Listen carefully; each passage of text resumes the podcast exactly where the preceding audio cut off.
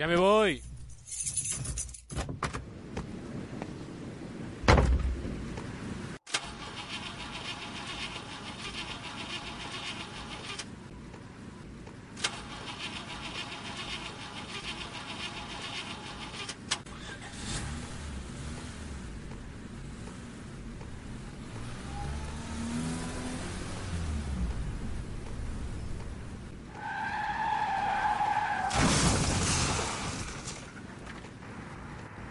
Chinga.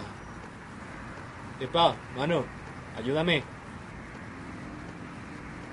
Yo le ayudo, pero póngale la radio.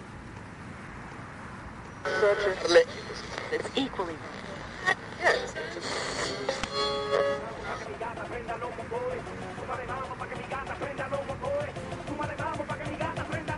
¿No tiene otra con más ritmo, por favor?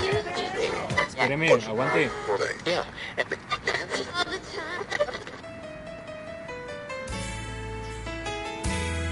Nada más, por favor. El programa de los chamacos esos. Está bien, perrón.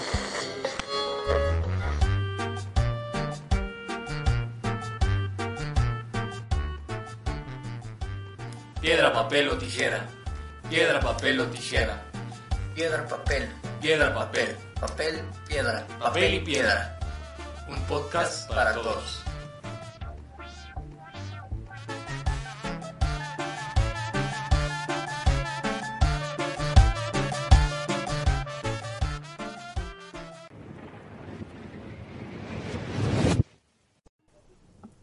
Bueno, pues no sé, ya es momento de empezar, ¿no?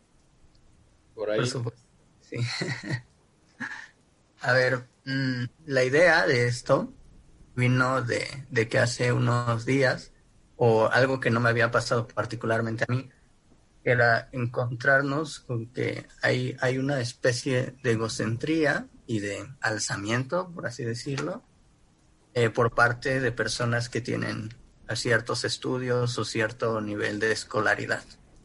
O sea, de pronto me saltó mucho y mucho, me saltó demasiado ver algunas como, como publicaciones en Facebook acerca de propios compañeros y, eh, por ejemplo, un meme que decía, es una imagen que decía, yo cuando sea maestro voy a ser un desgraciado con todos mis alumnos porque no estuve matándome para, para cosas así. Sea, me maté, entonces yo voy a hacer mala onda con mis, amigos, mis alumnos. Y eso como que me sorprendió un poquito y me hizo pensar en cómo es que también valoramos eh, a las personas que tienen cierto nivel de estudios. Por ejemplo, de pronto eh, nos hemos dado cuenta que cuando llegas a un título como licenciatura, maestría o incluso doctorado, que es lo más común que cuando pasa esto en doctorado, que como que se te crea un nuevo nombre, ¿sabes? O sea, ahora tienes un nuevo nombre que antes no tenías, que, que es el primero, doctor o licenciado. De pronto cuando hablas con alguien que ya es profesionista, ya le tienes que decir licenciado Manuel, licenciado, no sé, licenciado Carlos o doctor, doctor Ben- Benjamín. Y, y es como, oye, pero ¿por qué no? ¿Por qué, por, qué por un, un título resulta que eso termina definiendo a tal grado tu, tu personalidad hasta llegar a tu nombre? ¿Qué tiene eso por ahí? No sé. A mí me cala, ¿no? De repente es como si también las carreras ofertaran personalidades, ¿no? Eh, de repente algunos se quedan... Es que es bien extraño ¿no? que en algunas situaciones o en algunos entornos, o es más, que desde el entorno una de las labores más humildes que es la educación, se engendre este tipo de situaciones egoístas. O sea, la labor más humilde y noble, bueno, aparte de la medicina, que según algunos lo consideran, es enseñar y la docencia y de repente como que en ese mismo entorno se den las pautas o el terreno para que se originen ese tipo de, de cuestiones, pues lleva a las personas a, a llevar a creerse este asunto. Y es bien extraño, ¿no? De repente agarran eh, y empiezan a tomar ejemplos muy básicos. Creo que la primera confrontación que tuvimos de- en ese sentido es cuando llegamos a la preparatoria y de repente las inteligencias se van diversificando. No sé si te pasó a ti, Ricardo. Creo que eso también es muy importante entenderlo. De repente cuando estamos aprendiendo, se nos enseña que el inteligente del salón es aquel que sabe matemáticas.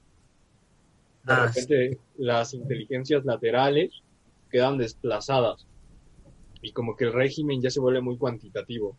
El chavo, el chavo que sabe y el chavo que es inteligente es aquel que sabe matemáticas. Y se dejan de potenciar ciertos, ciertos talentos que por ahí tienen los niños. Las habili- habilidades sociales, efectivas. Es como si de la misma forma quisiéramos un mundo muy mecánico. Y mira, yo creo que desde ahí es muy interesante abordarlo. Si bien deberíamos aportarle valor al conocimiento, pues estaría interesante eh, validarlo, ¿no? O buscarlo, entenderlo. De repente vamos a decir que un universal, en este caso, que es el conocimiento, si el, si el conocimiento se vuelve muy universal, pues qué sentido va a tener, o bueno, qué valor va a tener un conocimiento si es posible y es accesible para todos. No sé cómo veas ello. Sí, y es que ahorita que mencionas eso, puede venir incluso de un aspecto histórico. De pronto, eh, este tema de que el inteligente es el que sabe matemáticas tiene que ver mucho, en primer lugar, por cómo te lo presentan en series de televisión. Por ejemplo, veíamos el manual de Ned, en el cual Cookie era un chavo que, que tenía lentes y que era muy bueno para la informática, para la computadora. Vemos la secu también, este Beto, creo se llama, igual con lentes, un tanto eh, ridiculizando a la persona que estudia y que tiene que ver con un ente separado de todos los demás. Veamos que de hechos históricos hay un momento en el que, que resulta que esas personas que son buenas en física, que son buenas en matemáticas, eran alejados de la sociedad. Tenemos ahí ejemplos como, Gauss, que es como el ejemplo claro de una persona solitaria, pero que al mismo tiempo con genio, y, que al final terminaron determinando que ahora a la persona inteligente, la persona eh, exitosa en el ámbito académico, termina siendo un, una persona alejada, una persona egoísta, egocéntrica, que siempre está como molestando y haciendo menos a los demás. Entonces eso también tiene que ver muchísimo de pronto uno se empieza a valorizar, que no debería suceder, pero se empieza a valorizar por los estudios que tiene y también al tomar ese rol de, de un ente de un ente separado y eh, encima de los otros, pues toma esas actitudes de aquellos ejemplos históricos y empieza a denigrar al otro, empieza a decir, no, es que tú eres peor que yo, o tú no tienes licenciatura, entonces no me hables. En verdad que suena tonto, pero sucede, sucede. Y yo creo que sobre todo en el ámbito universitario es donde esto se empieza a endurecer. Si bien en la preparatoria como que empiezan a surgir las personas que se separan un poquito, que incluso los profesores lo, lo proponen, porque dicen, a ver, un grupo de estudio de personas que son los mejores del grupo, yo los reúno, o cosas por el estilo, que llega a suceder, eh, pues en la universidad creo que se, esa actitud se empieza a solidarizar, se empieza a ser sólido, rígido, la separación entre aquel inteligente con aquel que no. No sé, ¿cómo lo piensas? Ahí en la universidad es algo muy extraño. Es que depende, ¿no? También eh, tenemos que partir de la definición de las cosas. Si un régimen, bueno, si un régimen o si ningún asunto, alguna personalidad está muy definida, pues es muy difícil cambiarlo. Y ahora, retomando uno de los puntos que dijiste, que era la situación de apartarse, es, es, muy interesante en qué sentido se empieza a ser partícipe, o cómo se lleva, o qué orilla la persona que sabe a ello. Eh, es bien extraño que desde un entorno que debería ser partícipe a todas las cosas, o sea, que es el conocimiento, ¿no? El conocimiento participa de todo el mundo. Es la forma de entender el universo, pues los hombres se separen, ¿no?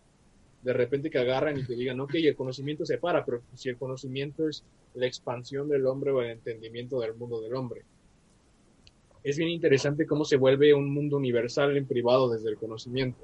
De repente las personas ahí empiezan a retomarlo en ese sentido. Eh, es lo que aún no me cabe. Quizás eh, podamos entender desde la cuestión de la ausencia o desde la cuestión del volumen de, de ese tipo de situaciones lo que, lo que ocurre lo que vale, lo que hay mucho vale poco. Y lo que vale, y lo que vale mucho hay poco. -huh. Y es una cuestión bien interesante, porque un universal se convirtió en ese sentido. Y mira, hay que retomar otra situación que tú planteaste. Eh, de repente, pues parece que se ofertan personalidades y hay que entender, ¿no? Desde el conocimiento también se paga. Y eso es muy curioso porque, queramos o no, tiene una parte y una influencia desde ahí. Eh, es muy chistoso, ¿no? Como por ahí los, los compadres o los compañeros de derecho tienen, tienen esa forma de comportarse. Algunos creen, ¿no? Otros no tanto. Pero es un- una situación muy curiosa. Parece que se ofertan personalidades y se, y se ofertan tipologías de vida. Eh, pero pues nada más alejado de la realidad. Eh, te voy a poner como ejemplo al sujeto que tú decías que era un intelectual y era una persona muy capaz de saber relacionarse con las personas. Kant. O no me vayas a decir, yo no creo que haya persona, eh, es más, vamos a ponerlo en ese sentido, en algunas facultades de, cienci- de, de ciencias, de sociología, de derecho, que puedan negar el talento de Kant. Y Kant no era una persona No creo en- que haya muchos. en el sentido, en el sentido soberbia. Eh, Kant tenía la particularidad de, de separar esa vida. O sea, se daba esa pauta, pero no marcaba una diferencia entre él y sus individuos. Parece que más que nada esta vida ya no puede ser separada. O sea, si bien el hombre vive conociendo, de eso sí no tengo duda, pero de que viva conociendo para que le paguen, pues eso está pasando en el paradigma actual. No sé si te des cuenta. Parece que la vida, la vida laboral es la que prima y se ha vuelto en la vida cotidiana. De repente, pues desde el, el pago y desde la remuneración, el conocimiento se vuelve egoísta. Y de esta forma los, las personas pues han dejado de compartir ese tipo de situaciones. Porque te digo, me parece insensato en ocasiones que desde esta situación que es universal, que es el conocimiento, se haya vuelto un privado. De repente que separa a las personas. El conocimiento se supone hace partícipes de, ¿no? Porque está disponible, teoría, eh, desplegado en el universo. Y es que es algo bien triste.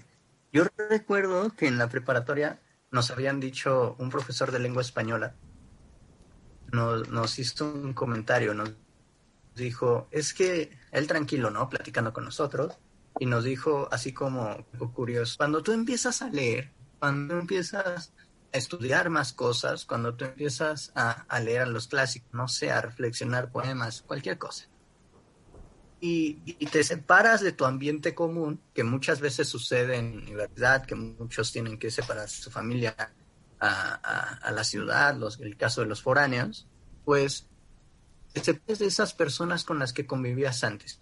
Nos decía desde su experiencia personal también. Y hubo una vez que, que al sujeto, al señor, lo, lo llamaron sus amigos, igual a como lo hacían antes de niños, a beber en las banquetas, y, el Señor nos dice, y es que yo ya no tenía nada en común con ellos, y yo ya no podía hablar con ellos.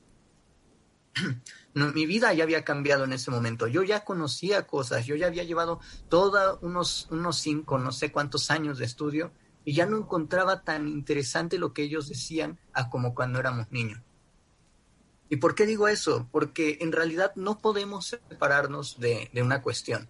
Y es que sí es verdad que lo que estudias, a lo que te dedicas, a lo que eh, dedicas tantas horas, tantos, tantos días a la semana, termina afectando tu personalidad. Eso no lo podemos evitar, pues.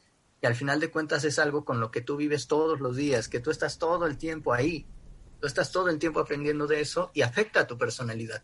Ya no eres el, la misma persona. Eso yo creo que no lo podemos eh, debatir. Yo creo que eh, sí, el ambiente en el que te desarrollas termina afectando a tu relación con las personas y tu forma de ver la vida también.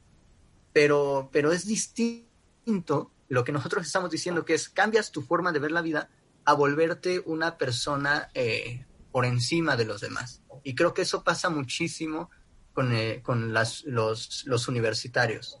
De pronto uno piensa que por ser universitario está por encima incluso de otros universitarios. Y empieza a haber peleas entre universidades, entre cuáles mejor la UNAM o el Poli, y empiezan, que al principio es algo que se toma a broma, pero después te das cuenta de que no, que en realidad hay, hay, hay un instinto que le dice, es que tengo que ser superior a él. Y, y como tú dices, de pronto esto parece que solo la validación está dada por cuánto dinero ganan. Ajá, o sea, es algo muy, muy, muy, muy raro de ver porque vemos que un argumento también expositivo también se empieza a valorizar por quién te lo dice. No tanto por qué es lo que dice, sino por quién te lo dice. Si te lo dice una persona eh, de la calle, una persona que te encontraste ahí en, en el parque, no lo pelas. Pero si te lo dice un abogado exitoso, si te lo dice un ingeniero exitoso, no sé, un historiador exitoso, te lo empiezas a tomar en serio. ¿Y por qué? Podría ser, en primer lugar, creo yo, por la posición social y por, eh, digámoslo, el dinero, y que termina siendo algo demasiado como triste, porque, porque lo hemos visto. Por ejemplo, mm, el caso eh, de, de, la chica esta de muy conocida que fue hace unos años, se llama La Mars, creo, y que empezó a decir una, unas cosas acerca de, de, de, eliminar a los pobres. No sé si tú escuchaste eso, que los pobres no se reproducieron. No sé si tú llegaste a escucharlo, lo dijo, y fue muy sonado. Fue muy sonado porque, porque lo dijo ella. O sea, fue algo muy, muy raro lo que dijo. Dijo, los pobres pues no tienen capacidad de, de de tener hijos, entonces no hay que darles la posibilidad de, de hacerlo. Hay que evitar que los pobres eh, tengan hijos. Y todos la tomaron de loca, todos le empezaron a, cuestionar, todos le empezaron a, a insultar incluso, y de pronto ves que ese mismo comentario te lo puedes encontrar perfectamente en una persona y en un espacio universitario y te lo encuentras con personas que tienen licenciatura, te lo encuentras con personas que tienen maestría, y ahí la forma en la que las personas que lo escuchan lo afrontan es diferente. Dicen, tú que no estudiaste, Mars, que no terminaste la prepa, no me puedes venir a decir eso. Es clasista, es, es, es cruel y toda cantidad de cosas, hasta personales que llegaron a decir. Pero si te lo dice un doctor, si te lo dice un investigador, le empiezas a tomar atención. ¿Por qué? Porque a él lo ves como una persona exitosa. Y de pronto el éxito también tiene que ver con la posición social y el dinero que tiene. Entonces es algo muy, muy triste eso que alcanzamos a ver dentro de la comunidad universitaria. Y yo creo que ahí ya están ocurriendo mundos muy diferentes, ¿no? El conocimiento no es partícipe solo desde, desde, la riqueza, eh, hay que ser conscientes de ello. Se puede ser pobre pobre de, dinero y rico de, inteligencia y pasa.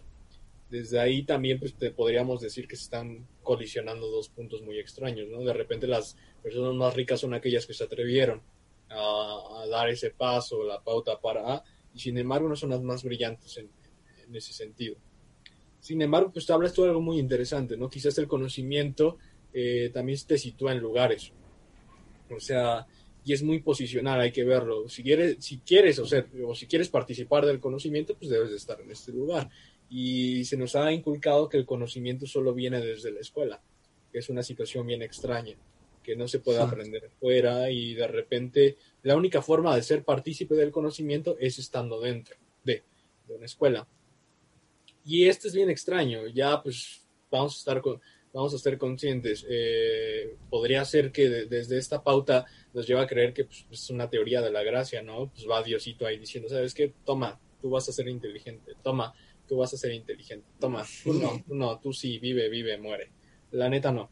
No es como para pensarlo. Quizás estemos eh, en esta cuestión de que no sabemos valorar ni potenciar este tipo de, educación. Eh, quizás el conocimiento matemático a lo largo de, el tiempo pues ha primado de una forma u otra respecto a ello. Pero no hay que negarnos, Ricardo. Yo creo que el conocimiento tiene un antes, bueno, tiene dos formas. Tenemos el conocimiento que se ejerce desde la práctica laboral, que desde este, de este punto es el que lo estamos viendo, ¿no? Desde esta praxis, desde esta praxis laboral. Y, con, y yo creo que el más noble y el más general pues es el que es el entendimiento de la vida misma. En el sentido, vamos a, ejemplificarlo en este caso vamos a recordar a los sujetos que en la antigüedad pues eran próceres de, la, de las matemáticas y sin embargo en sus escritos había gran número y volumen de contemplación de la naturaleza o de la sociedad o de los sentimientos o de la poesía. Muchísimos. Eh, ahora vamos a comparar una libreta con, con un alumno de universidad y vamos a ver que pues, realmente están preparando persona, personalidades y personas prácticas. Neta, eh, de repente la interpretación del universo pues ha quedado un paso, se ha vuelto y se ha reducido por la práctica. De repente, y es lo que te digo, o sea, no podemos eh, no negar que existe una división de, eh, de, de esta, de esta vida práctica laboral se ha vuelto más general y en este, en este sentido se volvió cotidiana. La vida laboral se ha vuelto cotidiana y por eso, o sea, si en el trabajo es en el único lugar en el que podemos encontrar una diferenciación del conocimiento remunerada, es decir, se le paga al obrero de una forma, se le paga al mecánico de una forma, lo estamos viendo en el exterior en, en este sentido, o sea, se ha vuelto tan común esta, este cisma del conocimiento, o sea, del conocimiento del individuo y del conocimiento que se vuelve práctico para laborar y ejercer un oficio, que esta persona, este tipo de vida que la persona ejerce trabajando y entendiéndose que va a ganar en tanto sabe, pues se ha ido expandiendo a la cotidianidad. Ya la vemos fuera de. Y es bien extraño cómo se ha separado este tipo de conocimiento, esta interpretación del universo y ahora nada nos encontramos a puros vatos que se dicen saber, dicen palabras pomposas ahí, eh, se avientan sus versos bien extraños para intentar apantallar. De repente alguna vez escuché que es, es la palabra del discurso. Y es más, yo creo que si de alguna forma estuviéramos intentando hablar desde ese punto, tendríamos que decir que la retórica juega gran, gran palabra. Entonces, pues ahora sí, el sentido del poderoso es dueño de las palabras. Es bien extraño, ¿no? De repente cuando escuchas una palabra pomposa, pues sí te sale, sale a relucir cierto bagaje o conocimiento que tenga esa persona. Y dices, ay, ¿qué onda con este vato? La verdad la, la trae, trae buen nivel. Y pasa otra cosa extraña. De repente tú dijiste que desde el argumento de la autoridad, yo creo que no.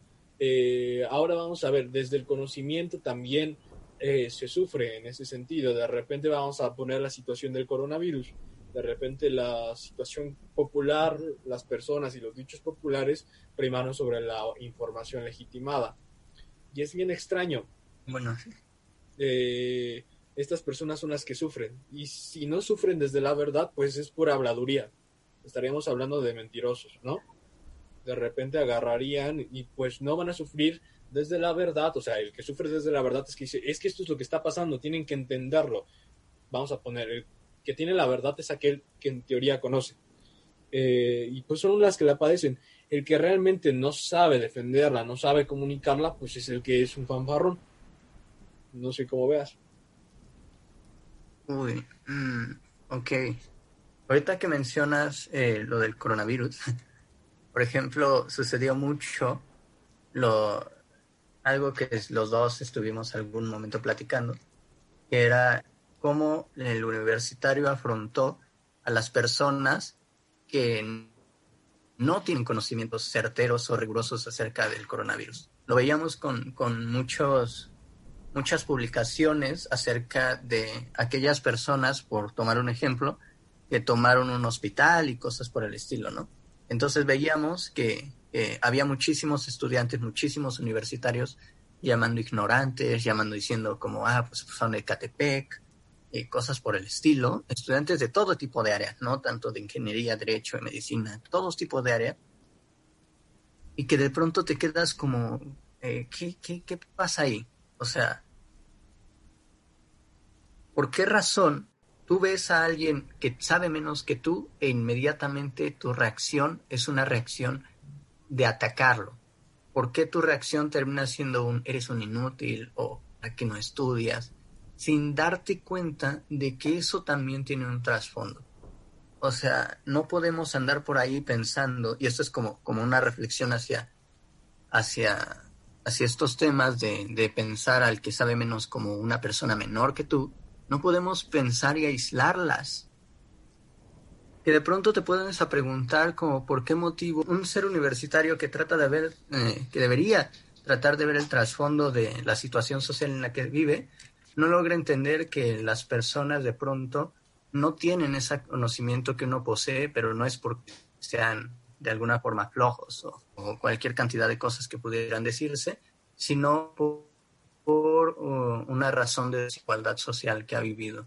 Pero bueno, retomando a, lo último que tú decías acerca de la practicidad, que de pronto sí se le toma demasiada importancia a la practicidad, también tiene que ver con, con, creo yo, las razones de por qué ya empiezas a buscar el éxito. O sea, estamos hablando de que una persona con conocimiento se le considera una persona exitosa. ¿Pero por qué? Porque ahora el conocimiento no es símbolo, no es, eh, no es sinónimo de éxito, sino que eh, el poder adquisitivo termina siendo sinónimo de éxito.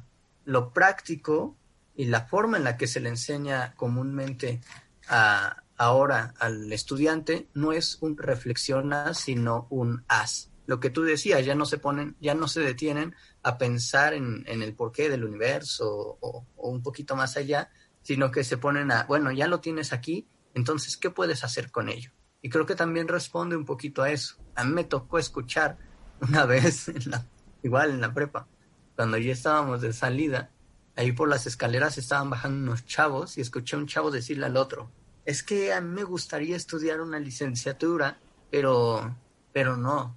Y le dijo, porque imagínate, ¿qué suena mejor? Ingeniero licenciado, ¿a quién pelan más? Pues al ingeniero. Licenciado es como, ah, ahí más o menos. Pero ingeniero te da un estatus, así le dijo. Dijo, no, por eso yo voy a decantar por esto. Entonces también tiene que ver con un, cómo enseñas a los estudiantes, a lo práctico, te enfocas a lo práctico, pero lo práctico tiene que ver directamente con el poder adquisitivo que se ha dado a través de los años gracias a ciertas carreras que son guiadas a la práctica. Entonces yo creo que es importante poner sobre la mesa eso, eso de por qué. Ahora, ¿por qué razón tienen estos, estas personas eh, sapienses para pensar que son mejores que otros? ¿De dónde proviene ese, esa conclusión? Pues creo que parte del discurso universitario de repente como que nos llevan a hacer entender que, que esa es la situación y esa es la posición que merecemos. Eh, de repente el dato estadístico que 40 de 40 entran uno, pues como que de repente te hace sentir especial. Sin embargo, pues no, no hay que ser mentirosos en, en ese caso. Eh, realmente ellos, y hay varias personas que en las carreras, o nosotros que somos universitarios, se sienten miserables y hasta torpes dentro de su carrera es bien curioso, ¿no? Que dentro del conocimiento y el área del conocimiento o el entorno del conocimiento haya una misma discriminación. Esto también deja en evidente que es como la ley del más fuerte. Jamás se va a poder legitimar una ley y un Estado sólido desde ese punto. Porque siempre va a llegar una potencia más fuerte que tú que de repente te va a desplazar. Y, y, es bien, bien interesante, ¿no? Porque eh, de repente el entorno que, en el cual se sienten superiores, pues se ve reflejado en su facultad, pero desde otra perspectiva, ¿no? Desde el rincón, desde, vamos, vamos a poner la palabra que a ellos les gusta decir y les encanta desde el ser mediocres. Ah, qué palabra tan fea. Y sí, está súper fea. Y les encanta decirlo a ese tipo de personas. De repente dicen, ay, qué mediocres, no saben. Pero desde la mediocridad, pues también se aprende y ellos están ahí. Y es bien curioso. De repente se posicionan en los aires de superioridad cuando en los entornos donde se desarrollan, se desarrollan a gatos suena bien feo y suena bien manchado, pero pues hay veces que, que se deben decir las cosas como son. O sea, se está, viviendo, está viviendo su vida universitaria desde el desconocimiento, desde la miseria, desde ese tipo de situaciones. Y es bien extraño, y ahí te pongo ese punto, el no saber distinguir los fuertes argumentos que llevan a orillar a las personas a no entender las cosas, y te vamos a seguir el ejemplo del coronavirus. Ellos, es que ellos no supieron entender que el argumento más fuerte es el de la vida. No sé si se entienda desde el miedo de las personas, desde el, argumento, desde el argumento de querer estar vivos, las personas empezaron a creerse todo lo que les decían, o desde el entendimiento, eh, pues intentaron hacer su lucha, pero lo que ellos piensan es que ese argumento no tiene validez. No sé si, se explique. De repente las formas en las que las personas entienden la vida y quieren salvarla es más fuerte que el argumento científico.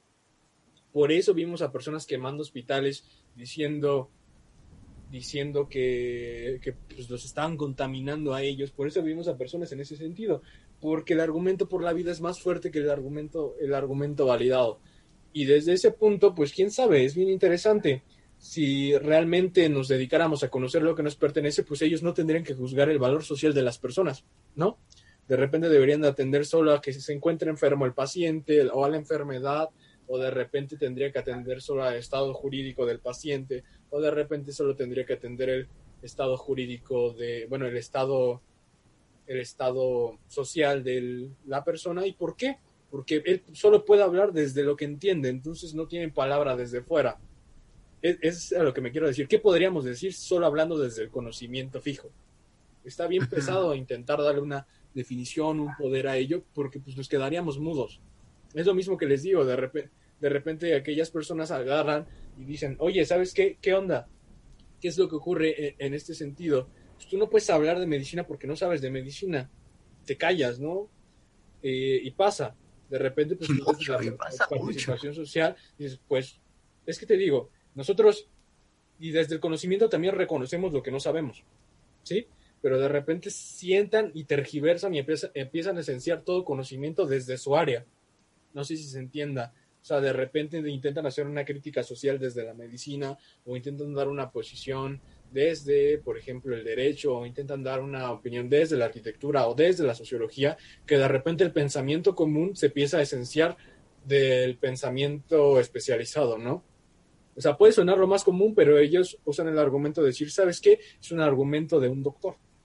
Y, y eso es bien curioso, porque dicen, tú ya no puedes hablar de ello. Y es como si el conocimiento empezara a devorar áreas de las cuales tú puedes participar para hablar. Y en ese sentido... O tipo, no le hagas caso, es ingeniero. Ajá, esa... o no puedes hablar tú de esto porque no te compete. Y te digo, el problema es que sigue avanzando esa creencia, ¿no? Siguen abarcando áreas del conocimiento o áreas de la realidad que quieren interpretar desde su entendimiento y van acortando este diálogo. Y, y es lo que pasa. Eh, y, es, y es muy curioso. Y también yo les diría, eh, vamos a entender, hemos, algunas veces hemos leído el- la filosofía de las ciencias. No sé si recuerdas lo del paradigma, Ricardo, que creo que fue, no sé si fue Sí, Kuhn. Sí, fue Kuhn, ¿no? sí, es. De- De repente Kuhn dice, es que no podemos ponernos a discriminar el conocimiento de las personas porque el conocimiento eh, se vio desde otra lente, el paradigma ha cambiado. De repente las palabras para ellos significaban otras situaciones. Sí, De claro. repente estaríamos homologando lenguajes que no comparten un terreno. Y, por, y diríamos, pues puede ser eso. Y si usamos el argumento del paradigma, diríamos que de repente estamos en una condición o un entorno en el que las personas están situadas en la misma realidad, en el mismo paradigma, y que todas pueden ser partícipes de esa orientación del conocimiento o desde ese paradigma que orienta el conocimiento. Sería tonto discriminarlo, ¿no? Porque diría, es que tú no estás siendo partícipe de este paradigma, el paradigma es universal. Tendríamos que verlo. O no sé, yo me gustaría entenderlo de esa forma. O sea, que estamos en un entorno en el que lo compartimos todos, que el, extra, que el conocimiento es común, que es motivado por la misma esfera, por la misma esencia, y que es medio extraño intentar discriminar a unas personas de no poder conocer cuando tú estás participando de la misma realidad que él. No perteneces a otro universo como para poder decirle, oye, oye ¿sabes qué? Pues no, no vengas a decirme esto. Sí, a ver, mm, yo creo que lo que tú, tú acabas de decir, las dos partes que yo entiendo, se pueden jun- conjuntar muy bien en, en, en algo que ya hemos hablado en otros programas. A ver, primero, un- una cosa que sí quisiera decir es que el- la persona universitaria, el ente universitario, debe siempre entenderse como una persona privilegiada. Siento que esa es como una parte esencial por primer, primero, porque tú, sobre todo, digamos, eh, quienes acuden a escuelas públicas, pero también quienes acuden a escuelas privadas, en parte, pero quienes acuden en, en universidades públicas tienes que saberte como una persona que está ahí gracias a que todos los ciudadanos contribuyen a los impuestos. O sea, tú no puedes pensarte como un ente aislado que lo que hizo fue gracias a ti, que avanzaste en tu camino gracias a tu esfuerzo, gracias a ti solito y que eres la séptima maravilla del mundo y todos los demás son mediocres. No, no, no, no, no. Gracias a esos mediocres. Estás donde estás. Bueno, es- mediocres entre comillas. O sea, gracias a esas personas que llamas mediocres, estás donde estás. Entonces, la segunda parte que creo que un universitario tiene que tener en claro es que sea lo que sea que tú te dediques, tienes que verlo como que tú vas a dedicarte a facilitarle la vida a aquellas personas que no tuvieron tanta oportunidad como tú. Un médico, un médico va a tratar a personas que no saben qué les pasa, que van al médico por esto. Tú estás como universitario en una carrera porque vas a apoyar a esas personas. Creo que eso es lo, lo esencial. No los veas como personas menos, velos como aquellas personas que no tuvieron tanta oportunidad como tú. Bueno, y lo que tú decías, eso fue un breve paréntesis. Lo que tú decías, esas dos partes yo creo que se pueden conjuntar muy bien. La primera, que uno nunca está satisfecho. O sea, lo que decíamos, como que uno dentro de su propia carrera se siente menos. Y es que ya pasaste la prepa y tú dices, ya, ya estoy en un umbral en el que no todos llegan a pasar. Ya pasé la prepa y ya estoy en un poquito más al frente, por decirlo desde sus argumentos. Y luego entras a la universidad y te das cuenta de que también quieres ser el mejor de tu universidad. Y te menos porque ves que tus compañeros saben más que tú. Entonces te das cuenta de que no pudiste ser eso, pero quieres lograrlo. Digamos, terminaste la licenciatura. Ahora quieres eh, adentrarte al campo laboral. Y vas y de nuevo quieres ser mejor y te sientes menos porque hay quienes sí consiguen un empleo remunerado y hay otros eh, bien remunerados y hay otros que no.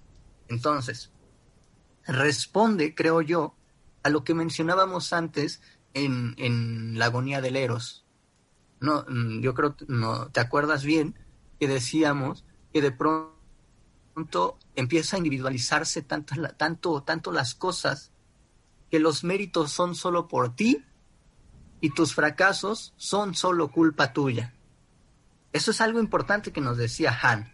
Nos decía, este tipo de sistema lo que está haciendo es que te echa la culpa de todo a ti. Si, si saliste adelante no es por nadie más que por ti. Y si, sal, y si no pudiste salir adelante es completamente tu culpa.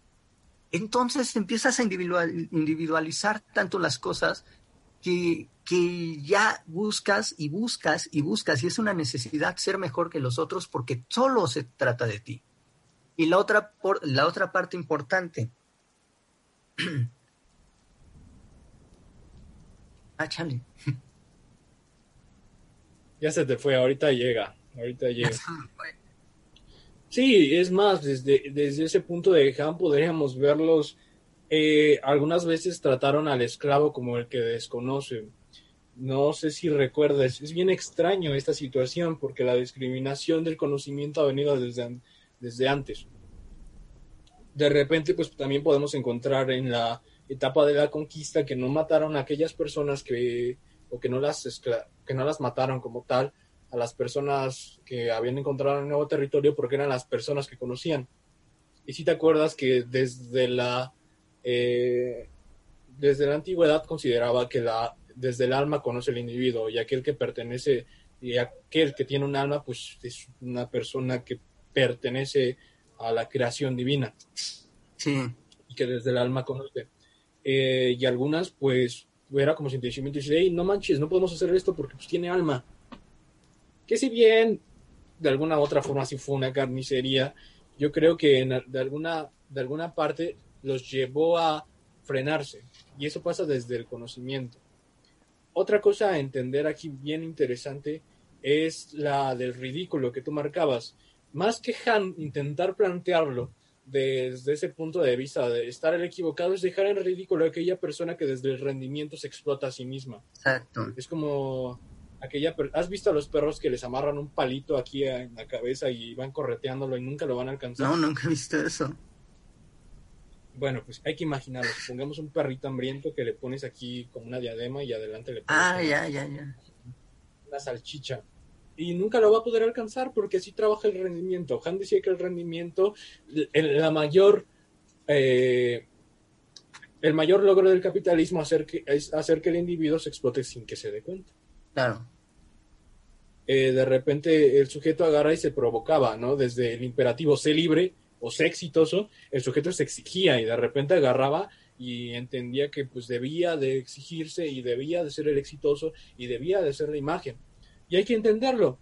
De repente, eh, acuérdate, eh, estamos viendo que en este, en este impulso que lleva el universo, el universo y el mundo y la ideología de las personas, pues lo que ocurre es que no se da tiempo para el descanso. Hay que darnos cuenta de ello.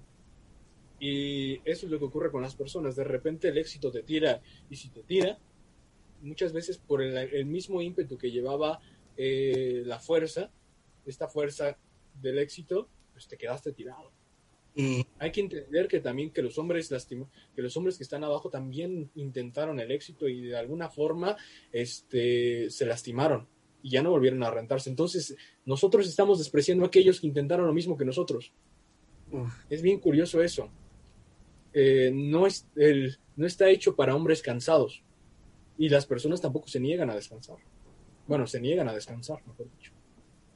esa es una forma muy, muy cruda de verlo, pero que creo que ayuda muchísimo a visualizarlo. Y bueno, Es por- creo que justo para la última parte podríamos hablar de una palabra que nos hemos estado como, como guardando, que es el hecho de, de, de una sociedad meritocrática, la meritocracia. No sé, eh, al final estamos hablando de que todo eso se reúne, se reúne en la meritocracia. ¿Por qué? De pronto, eh, veamos en muchos aspectos que piensas, mm, veámoslo por ejemplo en la política. Y que esto va a sonar raro porque entiendo, bueno, a ver, cuando, un, cuando uno se postula, imaginemos una persona que se postula para, para presidente. Entonces, inmediatamente se dice que esa persona tiene que ser la más preparada, con el mayor número de títulos, dos doctorados y tal cosa. Y si una persona no tiene eso, en ese momento tú la rechazas. Bueno, ya no hablamos de presidencia, de un cargo de, elección popular, porque tú piensas que esa persona tiene que estar tremendamente preparada para hacer un cargo de elección popular. Pero, claro, por supuesto que nosotros quisiéramos que fuera así, ¿no? Pero ahorita vamos a ver esto. Ahora, las personas que no lo es, que no está suficientemente preparada y que se le dice que por ese hecho no puede ejercer ese cargo, veamos que de alguna forma estás negando a un ciudadano a tener la misma oportunidad que cualquier otro para ejercer un cargo público. Y es que el cargo público significa que vas a trabajar para las personas y en pro, en pro de tu comunidad. Y decimos, es que una persona sin estudios no puede hacerla. Ah, caray, es un derecho de todos poder ejercer un cargo público o, o buscar una elección popular. Entonces ya desde ahí se empiezan a notar esos tintes. Y claro, por supuesto que a nosotros nos gustaría tener al presidente mejor preparado del mundo, al diputado mejor preparado del mundo, a, a, a cualquier persona que ocupe un cargo público siendo el mejor preparado del mundo. Lo malo de la meritocracia, y creo que yo que ese es un argumento eh, fuerte, es lo malo de la meritocracia es que se convierte en oligarquía. Se termina convirtiendo en, un, en una cosa eh, oligárquica. Si de pronto dices, no, es que, eh, por ejemplo, hay cosas que no pueden elegir los ciudadanos, que tienen que estar una serie de personas preparadas, y que a esos, a esas personas preparadas también no la pueden elegir los ciudadanos, sino otras personas preparadas pues resulta que tú empiezas a ver en el contexto de México que estas personas siguen una tendencia, o son amigos, o son conocidos, o son de la misma intención política. Entonces, entre personas preparadas, empieza a haber un grupo de personas que toman las decisiones por encima de todos. Yo creo que eso es muy importante. ¿Por qué? Porque no podemos hablar de una sociedad meritocrática que busca que todas las personas sean, estén preparadas, que está bien, al final de cuentas tú quieres que las personas que te representan estén preparadas, mientras no haya justicia social. Mientras no haya justicia social, no puedes pensar en una sociedad que únicamente se basa con personas preparadas. ¿Por qué? Porque estás quitando a más de la mitad de la población. Eso creo que es un trasfondo muy fuerte. La meritocracia termina siendo como, como todo eso que estamos viendo. No sé cómo lo veas. Es que no sé, me llevas a recordar a recordar algún texto que alguna vez leí, no sé si era Aristóteles el que ya hablaba de la trascendencia de los mismos de los mismos estados políticos o Sócrates que decía que de la de la democracia, bueno, de la meritocracia se llegaba a la ¿cómo dijiste? A la oligarquía. Oligarquía. Hablaba un estadio de eso. No lo sé. Eh, yo creo que hablar de la clase política también es, es, una condición muy extraña, ¿no? Ellos deberían de ser partícipes de todo porque pues deberían de regular este tipo de situaciones. Sin embargo, pues nos damos cuenta que es desde lo que es conocible. Eso es muy interesante también. ¿no? Eh, alguna vez llegué a escuchar que Andrés Manuel tenía el 10%, un gran porcentaje de, de votantes de los jóvenes, pero no era por una razón racionalizada, sino porque Andrés Manuel fue la única eh, opción conocible para ellos de la oposición frente a los gobiernos que vivieron y padecieron todos los jóvenes. O sea, era la única opción que podíamos conocer nosotros como oposición. No sé si se entienda. De repente era el único elemento que se presentaba en nuestra realidad que nosotros podíamos identificar como oposición, porque pues lo vimos desde chiquitos, no sé si recuerdas, que ya lleva un montón de elecciones, bueno, perdió varias elecciones. Sí, sí, recuerdo. Eh, pero vamos a contraponer esto. De repente las personas empezamos a juzgar desde lo conocible. E- Es bien extraño, ¿no? De repente, pues también podríamos decir que no podemos conocer más allá de ello y pues también nos encontraríamos limitados desde ese punto. Eh, y como te digo, sería muy extraño intentar llevarlo a la meritocracia porque pues de alguna u otra forma, pues vamos a generar unos estándares. Es, es lo que te digo, o sea, no podemos generar un, un estándar desde algo que no debería de tener un valor, un valor en este sentido que te dé un estatus, ¿me entiendes? De repente el conocimiento no debería generar un- una decisión entre las partes de la sociedad, sino integrarlas, porque desde el, todo el universo que somos partícipes se genera. Si sin embargo el conocimiento ha marcado ciertas ciertas pautas y lo hemos identificado, ¿no? Y es bien extraño ahora decir que no es el conocimiento, sin embargo estamos, con, estamos frente a un conocimiento muy, muy contaminado por las esferas laborales. De repente no se distinguen eh, esa, esas, esas dos, dos cuestiones. Y vamos a entenderlo de repente desde la historia de la razón, que algunos consideran que la razón iba siempre para enfrente y, y daba un vistazo hacia, atrás para poder entender eh, las técnicas y las estrategias de la mejor forma. Ahora, lo que pasa es que la razón se está volviendo un poquito más atenta con lo que, con lo que vio y se volvió más eficiente. ¿Por qué? No quiere decir que nosotros seamos, vamos a poner un ejemplo, es quizás, es que esto ya habla más de un ente un poco superior, ¿no? Por ahí dicen pero pasa, de repente va a seguir prolongándose. Vamos a entender alguna vez lo de los románticos. Alguna vez le preguntaron, no sé si fue a este sujeto, creo que fue Hegel, que si alguna vez iba a llegar un punto en el que la razón lo podría abarcar todo. Y dijo que quizás en este momento no, pero después sí. Y basándote al punto de la meritocracia, vamos a entenderlo, es que también especializa. No sé si se entienda. El mérito parte de la escasez, hay que, hay que verlo desde ahí, Ricardo. Y ahora hay que, y yo les digo, hay que voltear a ver cuántos chavos están a su alrededor estudiando y pues vamos a ver en dónde está el mérito. O sea, son muchas personas como para intentar entender y intentar establecer un sistema meritocrático. O sea, los universitarios son grandes, eh, es un número grande. Vamos a ver a la comunidad, a la comunidad universitaria y el mérito ya no es eficiente porque pues, se supone que todos lo ameritan desde ese lugar. Es bien extraño, ¿no?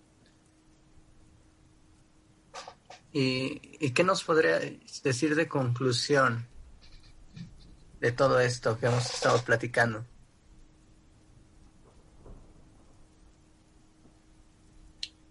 No sé, ahí sí te aviento la bolita. No sé a dónde querríamos llegar en este sentido. Eh, yo creo que más que considerar al conocimiento como una ganancia, como un valor, como un elemento que te puede estandarizar, yo creo que es algo que te vuelve partícipe del entendimiento de las cosas. Creo que el conocimiento se ha apartado y el conocimiento es selectivo de repente, ¿no? Decide qué es lo que es válido conocer o qué es lo que es válido no conocer. De repente se conoce lo conveniente y no lo inconveniente. Y sin embargo, eh, ahí este proceso del conocimiento también es desconocimiento, porque estamos desconociendo realidades que de alguna u otra forma no se vuelven prácticas o convenientes para nosotros. No podríamos estar hablando de conocimiento desde ese punto, que es desde el que hoy, hoy en día se está, se está trabajando. Yo creo que más que enseñar a conocer a las personas, desde la universidad también se enseña a desconocer, a desentender, a discriminar, a categorizar. Que si bien tú puedes hacer tu conocimiento partícipe de la, de la verdad o intentar aproximarte más a la verdad, es bien curioso, ¿no? Porque la mayoría de carreras se aproximan desde la verdad y discriminan diferentes cosas para generar sus conclusiones. Claro que tal vez estas exigencias te orillen a decir, ¿sabes qué? Lo necesario ahorita es un ser universal. Alguien que sepa todo y dirías, puta, este es el vato más chingón del mundo, pero no. Yo creo que también hay que entenderlo, ¿no? El conocimiento que estamos adquiriendo ahorita también de alguna u otra forma y tristemente está abarcando y está marcando pautas del desconocimiento de las cosas. ¿O sabes también que podría estar interesante en ese sentido? Que pues lo realmente valioso es lo normal, porque permite, permite comunicarse a las personas, que es lo valioso. Y yo lo vi, ¿no?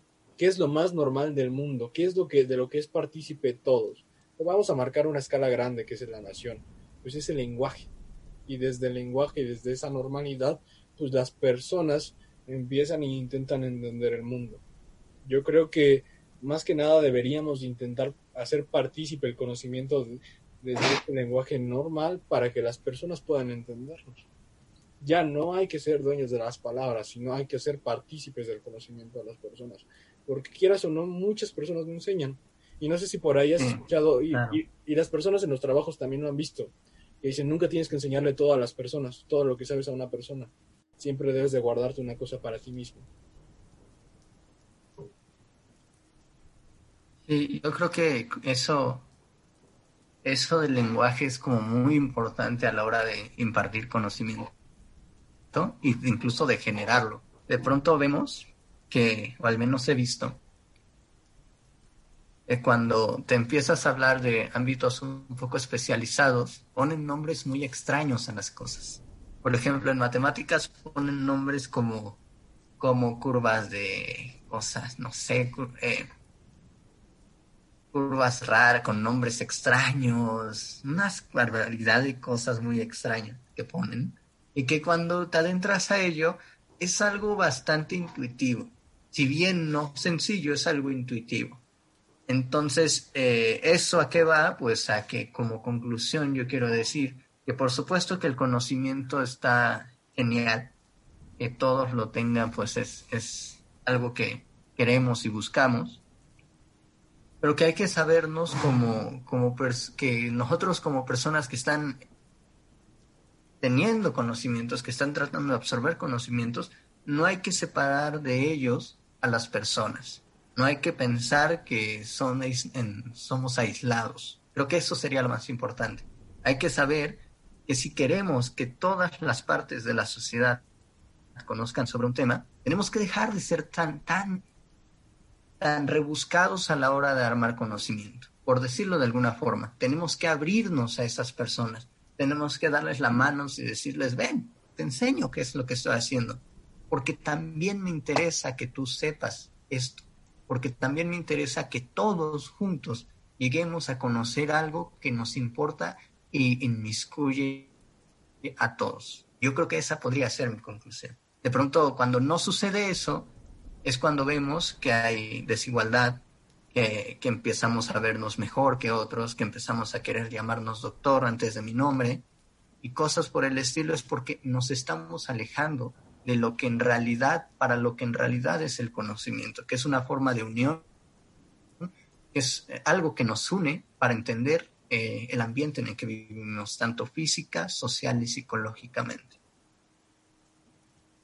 Yo también concuerdo contigo. Y sí, hay que entender, de repente se ha, ha dado una condición bien extraña, de que las personas han dejado de ser humanos en este sentido y se han vuelto el doctor o la doctor, o el licenciado o el ingeniero. Y lo que ocurre en este sentido es que se aparta, se aparta de y se siente en solitario cuando realmente, vamos a, yo creo que la imagen del genio siempre se ha imaginado como una persona eh, retraída, ¿no? Se, Sí, desplazada y solitaria. Culpo a Newton. el que, el que no puede ser partícipe de- desde las otras personas. No, porque no, quizás no lo entienden, porque quizás no lo ven de la misma forma. Y ocurre algo bien chistoso, porque quieren hacer de su conocimiento y desde su carrera un ámbito personal. ¿No? O sea, la opinión personal se ve según respaldada desde el conocimiento que tiene, sin ser parte del conocimiento. No sé si se entienda un médico puede dar una opinión, por ejemplo, de esa vez que me quemaron las cosas, y sin embargo, no participa del conocimiento del médico, sino participa del conocimiento del, de la persona, del humano. Y esa opinión ya se vuelve personal y deja de ser partícipe de esa realidad y de ese entorno del conocimiento. Que es algo bien curioso, ¿no? Que de repente desde, desde la especialización se empieza a extender a su persona y piensa que todo lo que ejerce es parte de cuando no. Por eso te digo, es bien extraño. De repente es engañarnos a nosotros mismos que creyendo que yo siendo doctor, todo lo que yo voy a decir va a ser partícipe del doctor. O del partícipe del conocimiento, cuando no. Se han olvidado de ser personas y que también pueden dar opinión desde la persona, ¿no? Se ha apartado, ¿no? Y también se le ha reducido abajo. Y piensan que ya no pertenecen ahí. Sin embargo, yo digo que dejan de ser cuando dejan de participar de ese conocimiento y ya están dando puras opiniones personales. Bueno, pues creo que con eso podemos acabar muy bien este primer eh, programa que, que hicimos y, y esperemos pueda ser subido ya con, con cámara puesta. Si no pasa nada extraño. Sí, En- sí, ¿no? Entonces, pues creo que llegamos a cosas muy interesantes, ¿no? Analizamos muy bien lo que es, pues, eh, la manera en la que nos separamos a partir de conocernos como entes eh, eh, universitarios, decirlo así, o personas que tienen algún cierto conocimiento, y también una manera en la que podemos dejar de hacerlo.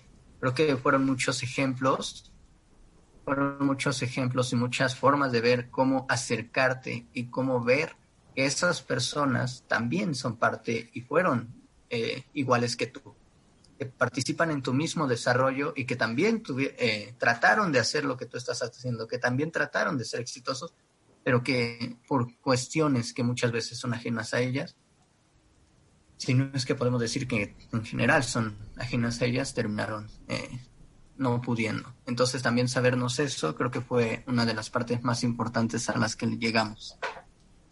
Yo también. Vamos a añadir otro puntito por ahí, que fue a lo que llegamos, que muchas veces el saber se contradice el mismo.